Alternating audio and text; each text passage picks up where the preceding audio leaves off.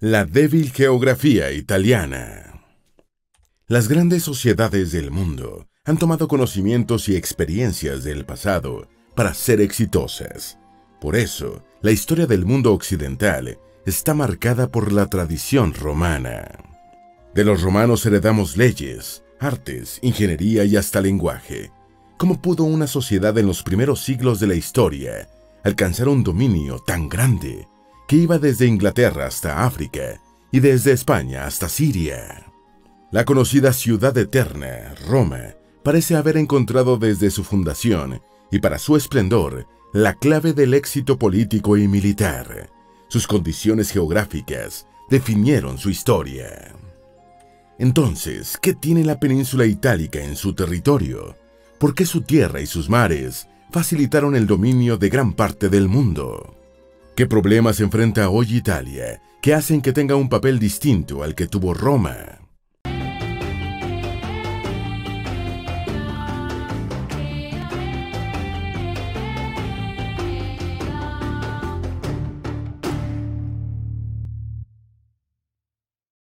La próspera península itálica y sus características.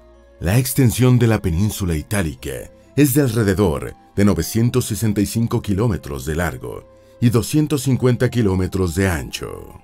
Es una zona rocosa, el 40% de todo el territorio lo constituyen montañas con costas marítimas. Habrás escuchado alguna vez que parece una bota por la forma que tiene. Está rodeada en tres de sus cuatro puntos cardinales por agua. Al sur se encuentra el mar Jónico, al este limita con el mar Adriático y al oeste tiene el mar Tirreno.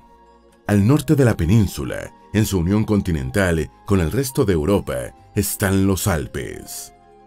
Esas montañas norteñas fueron una barrera natural que, desde la antigüedad, protegió al territorio de ser conquistado por pueblos provenientes de la actual Francia, Suiza y Austria. Los conquistadores estaban obligados a llegar por vía marítima.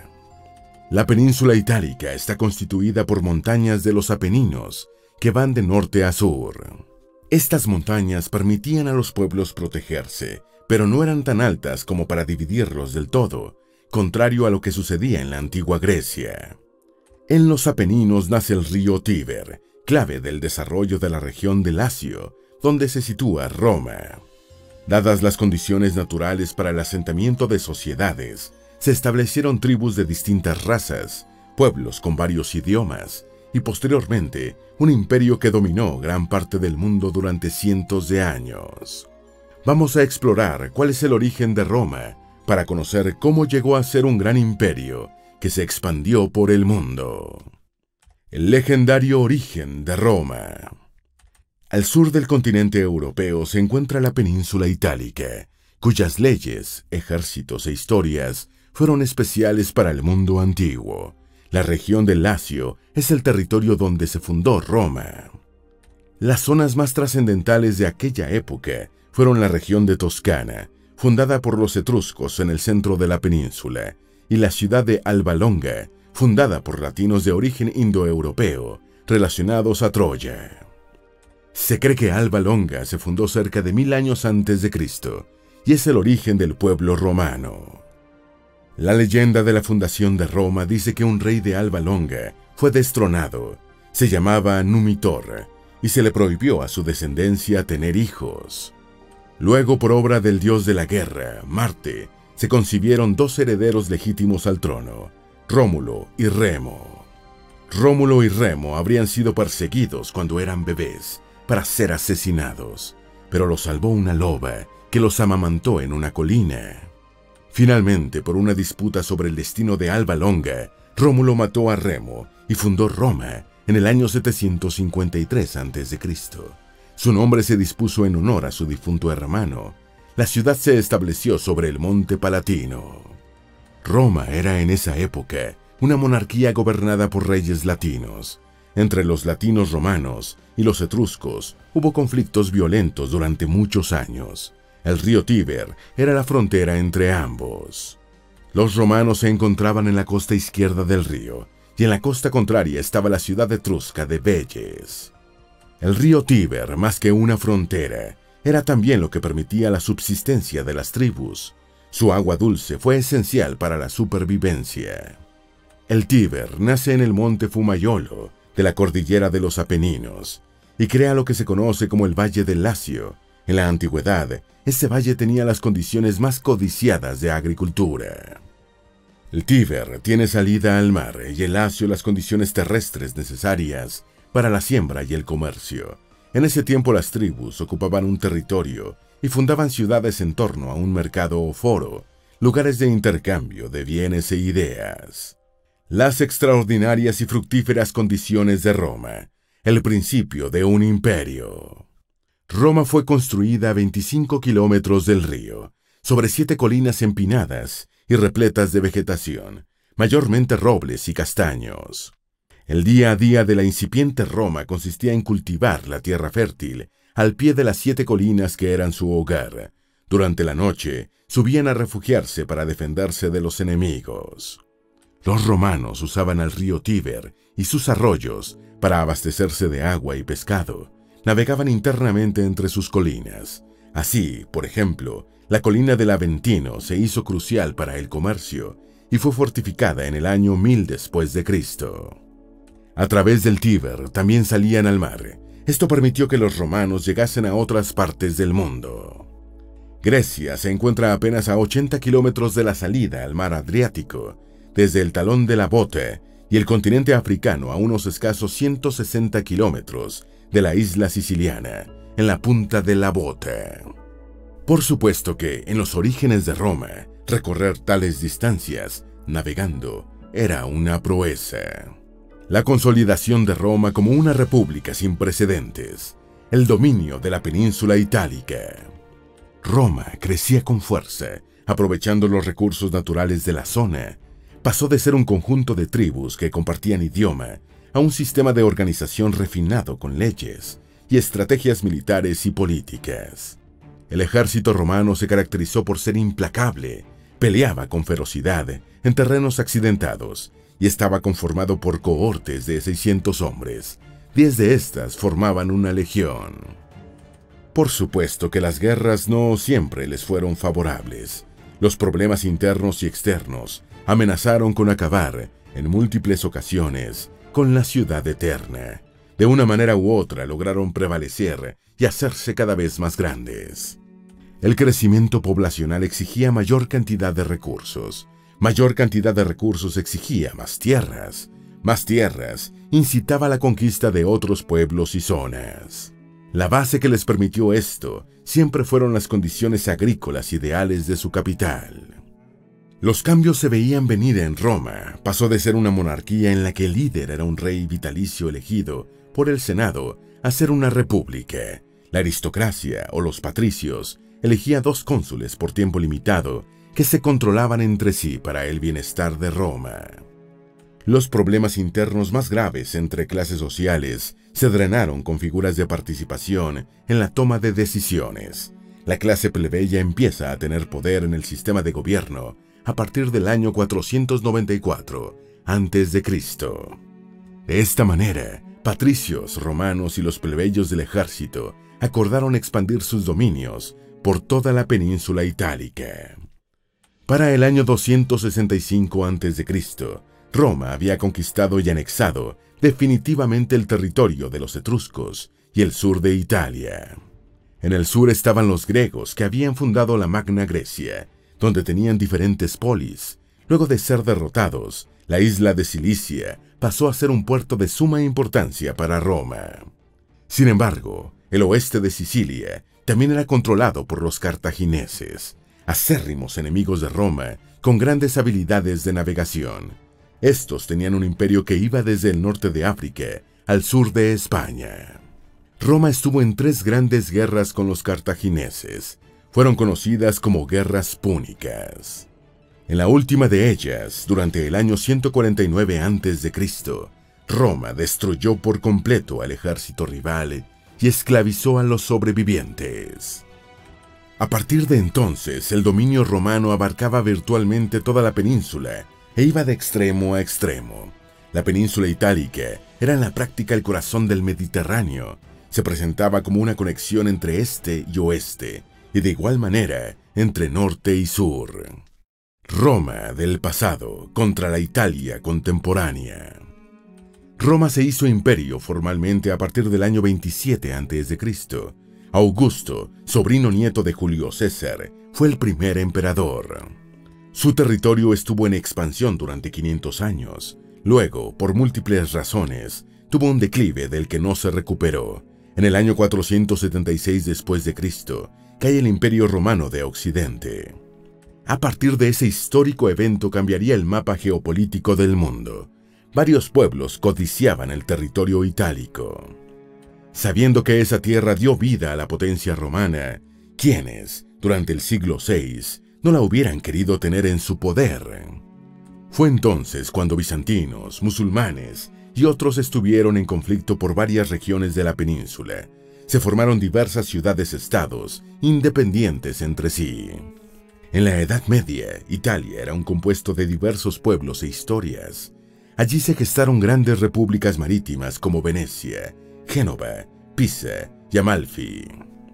Así se mantuvo la península hasta el año 1861, cuando varios territorios se unificaron bajo el nombre del Reino de Italia. Solo después de la Segunda Guerra Mundial, en 1945, Italia se constituyó como la república que hoy conocemos, Actualmente el país tiene una división político-territorial de 20 regiones y 110 provincias. No hubiese sido posible el ascenso de Roma, ni se hubieran organizado ciudades tan poderosas en el territorio itálico, sin la enorme ventaja que representaban sus vías marítimas. Además, la geografía de Italia resguardaba a la población en momentos de guerra y permitió que se desarrollara la agricultura, la caza y el pastoreo, Todas las llanuras de la península son fértiles. El agua dulce es un recurso que no escaseaba. Los múltiples puertos marítimos servían de punto de partida de exploraciones y conquistas. También, al estar rodeados de montañas, tenían territorios seguros para albergar barcos y se podían defender con tácticas militares. Las salidas al Mediterráneo hacían que Italia tuviera una posición privilegiada en Europa. El mar Mediterráneo era, en ese tiempo, la conexión más importante entre regiones que estaban bajo dominio romano. También conectaba a Europa con el resto del mundo. Ejemplo de ello son los enclaves romanos en África, desde donde se traían cereales y otros bienes. Podríamos decir que antes del siglo VI, en el comercio marítimo, todos los caminos llevaban a Roma. El declive del comercio en el mar Mediterráneo. El mar Mediterráneo fue vía de comunicación por muchos años entre Egipto, Túnez, al norte de África, Hispania y Sicilia. Lo utilizaban judíos y otros comerciantes de la época para intercambiar mercancía de valor. Sin embargo, se volvió inseguro durante el siglo XI y XII debido al poder árabe en Levante. Luego, el imperio mongol unificó Asia y logró que se restablecieran en los siglos XIII y XIV las rutas de comercio. Así se trasladaban los mercaderes del mar Mediterráneo al mar Rojo, luego al Océano de India y a China. Esto trajo grandes riquezas a ciudades como Venecia y Génova. La dinámica del comercio marítimo siguió transformándose, pero un acontecimiento influyó negativamente en la economía de Italia, la apertura del Canal de Suez, en 1869. El canal está ubicado en Egipto y une el Mediterráneo con el Mar Rojo, permite el comercio con Asia sin rodear el continente africano. Esto agiliza de manera exponencial el comercio de bienes y el intercambio cultural en toda Europa. Puertos como Sicilia no eran una parada obligatoria para cualquier comerciante del mundo. Ahora el comercio de materias primas esenciales para el desarrollo como los cereales, el carbón, el hierro y los combustibles depende del paso a través del canal de Suez. Italia no tiene el control del canal y tampoco tiene salida a otros océanos, como si la tienen Reino Unido, Francia y España. El mar Mediterráneo como única opción y las consecuencias para Italia durante la Segunda Guerra Mundial. Italia venía de apoyar a Reino Unido durante la Primera Guerra Mundial. Sin embargo, en los años 20 tuvo una grave crisis económica por las consecuencias del conflicto.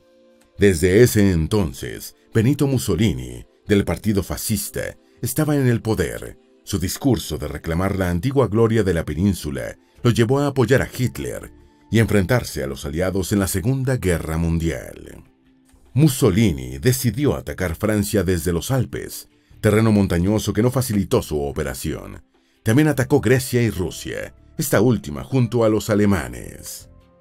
Italia fue bombardeada, tuvo muchas bajas en batalla, no tenía fácil acceso a las materias primas necesarias para la guerra y perdió el control de sus colonias en el norte y este de África. Mussolini reclamaba todo el Mediterráneo como Mare Nostrum, en alusión al antiguo dominio geográfico de Roma, y fue allí, precisamente, donde hubo conflictos navales entre las potencias aliadas. Los aliados, Estados Unidos, Reino Unido y la Unión Soviética, invadieron Sicilia en el año de 1943 y controlaron esa parte de la península. Por otra parte, la Armada de Italia en Libia amenazó con tomar el canal de Suez. Sabían que su único mar, el Mediterráneo, no les facilitaba el abastecimiento de recursos necesarios para continuar la guerra y mejorar su economía. En ese territorio, entonces Alejandría, había muy poca fuerza de oponentes británicos, pero más tarde vinieron en apoyo tropas de Nueva Zelanda y Australia. Italia no pudo conquistar el canal de Suez. En el Mar Rojo, una flotilla italiana fue destruida en el puerto de Masagua, Eritrea. En el Atlántico, lejos de casa, hubo submarinos italianos que batallaron, pero estaban mejor adaptados al Mediterráneo y no tuvieron gran efecto sobre la fuerza naval aliada. En 1943, Italia firmó un armisticio con los aliados, acordaron abandonar los ataques y romper su alianza con Alemania. A consecuencia de esto, gran parte de la Regia Marina, el ejército naval italiano, debía anclarse en puertos aliados, pero muchos buques fueron interceptados y hundidos por la propia aviación alemana.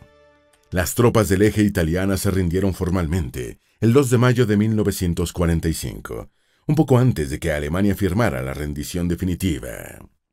Italia, hoy, de la histórica división cultural norte-sur a la migración de jóvenes. En el siglo XX, Italia fue una de las economías más fuertes del mundo, pero el país ha arrastrado problemas del pasado que aún tienen efectos dentro del territorio. La división norte-sur es muy marcada en Italia. Así, por ejemplo, en cada región subsisten dialectos propios que acentúan las diferencias entre la población. El norte tiene un clima alpino y neva en abundancia, en el sur el clima es más cálido y seco. Sin duda sus culturas y costumbres son distintas. Hasta mantiene cada cual sus tradiciones culinarias. Hoy el norte de Italia se caracteriza por ser industrializado y más próspero que el sector agrario del sur. Desde el norte se exporta maquinaria, vehículos, productos farmacéuticos y artículos diversos. También recibe más turismo. Italia es el tercer país de toda Europa que recibe más turistas cada año. El sur, por su parte, sí que tiene atractivos históricos y naturales, como playas, y también genera turismo por la particularidad del ambiente que allí se vive, pero no está tan desarrollado. Las regiones del sur recibieron financiamiento luego de la Segunda Guerra Mundial, pero a causa de la corrupción y la mafia, no se crearon empleos que perduraran. En la década de los 90, el desempleo en el sur alcanzó al 20% de la población. En el norte, en ese tiempo, el desempleo fue solo de 6.2%. Se dice que el atraso económico de regiones como Calabria, al sur de Italia, tiene raíces históricas. Las invasiones extranjeras y el orden feudal gestaron una tradición de anarquismo y criminalidad que ha sido difícil de erradicar. Hoy día el mercado negro sigue teniendo mucha actividad. Las inversiones en Calabria dependen en gran medida de que se pague a la mafia en Grandeta el privilegio de trabajar en uno de sus territorios. La justicia no es completamente efectiva contra los delitos locales. Por esta razón, los jóvenes del sur se plantean alejarse de sus hogares en búsqueda de prosperidad económica. Algunos son destacados estudiantes, bilingües, que han podido vivir bajo un sistema que da pensiones adelantadas y beneficios a otras generaciones.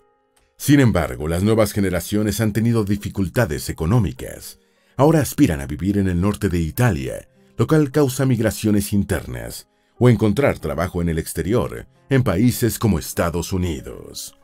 Durante 22 siglos los italianos y sus ancestros han podido vivir en tierras fértiles, en campos de abundancia donde sembraron y cazaron. La península rodeada de mares fue perfecta para desarrollar la pesca, la navegación y seguidamente la conquista de territorios. Sus montañas y colinas los protegieron de invasores.